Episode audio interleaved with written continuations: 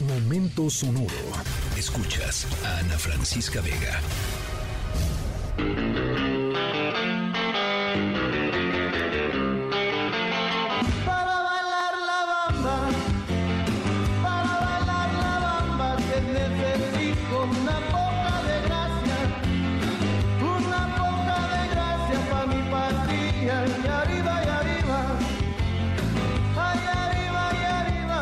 Nos vamos hasta el estado de Veracruz a nuestra historia sonora de hoy y es una historia sonora para recuperar la fe y la esperanza en la humanidad.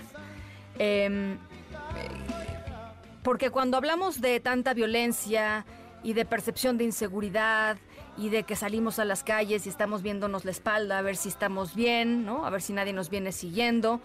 eh, hay que recordar también que hay muchísima gente muy buena en este país. Mucha gente muy buena. Hoy toca hablar sobre una de ellas, que además, pues que mejor, es jarocha. Al ratito regresamos.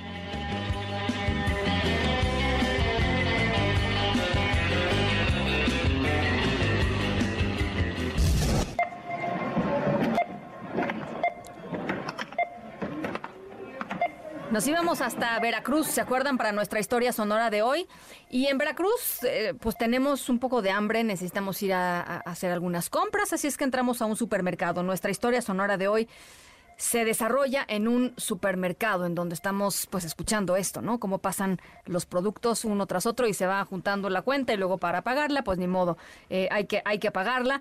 Eh, es muy rutinario lo que hacemos en los supermercados, estarán de acuerdo conmigo.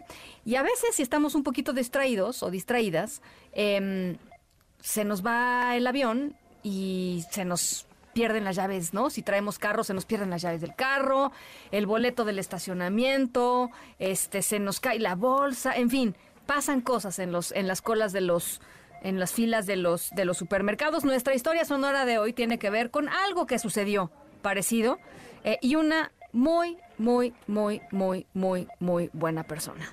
Em, al ratito les platico qué hizo. Yo soy Ana Francisca Vega, no se vayan, volvemos.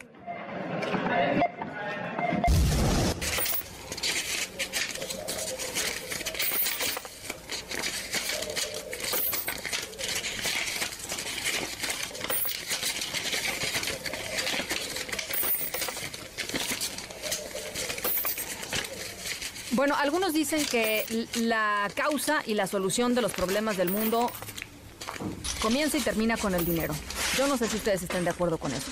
Eh, Yo no tanto, pero sin duda, eh, pues el dinero es una parte fundamental ¿no? de, de la vida. Nos trae a veces muchísimos dolores de cabeza. eh, y cuando de pronto perdemos dinero, que no teníamos contemplado perder, porque una cosa es gastar, ¿no? Y otra cosa es de pronto, ¿no? Chin, ¿dónde quedó mi cartera? Uy, ¿dónde quedó? ¿No?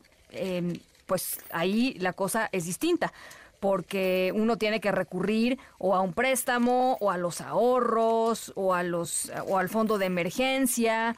Eh, nuestra historia sonora de hoy tiene que ver con alguien que creía haberlo perdido eh, o, o, si no todo, pues parte de su dinero y algo mágico sucedió. Todo esto en un supermercado. Al ratito les platico de qué se trata, quién es y qué fue lo que pasó. Es de veras extraordinario. Yo soy Ana Francisca Vega, no se vayan, volvemos. De pura casualidad revisé el chat eh, de Facebook y ahí me encontré este mensaje y cuando leí que ella tenía mi cartera, lo primero que hice fue pararme como loco, revisar el pantalón y efectivamente darme cuenta que no la tenía yo. Eh, ¿Cómo me sentí? Me sentí eh, contento, me sentí, sentí una felicidad porque el hecho de encontrar personas eh, no solamente que cumplan con su trabajo y que sean honestas, sino que vayan más allá y hagan un poquito ese extra, pues hace, hace, hace tener un poquito de fe en que todavía hay gente que, tiene valores, que tiene moral y que le interesa salir adelante. Estamos escuchando las palabras de nuestro protagonista de la historia sonora de hoy, que se llama Iñaki Armengod. Eh, el equipo de la tercera emisión, Álvaro Morales, aquí en la tercera emisión, em, habló con él. Es un cliente de un supermercado Soriana en Boca del Río, Veracruz, en donde sucedió nuestra historia. Iñaki estaba comprando en el súper y al salir, pues se le olvidó la cartera en la caja de la tienda.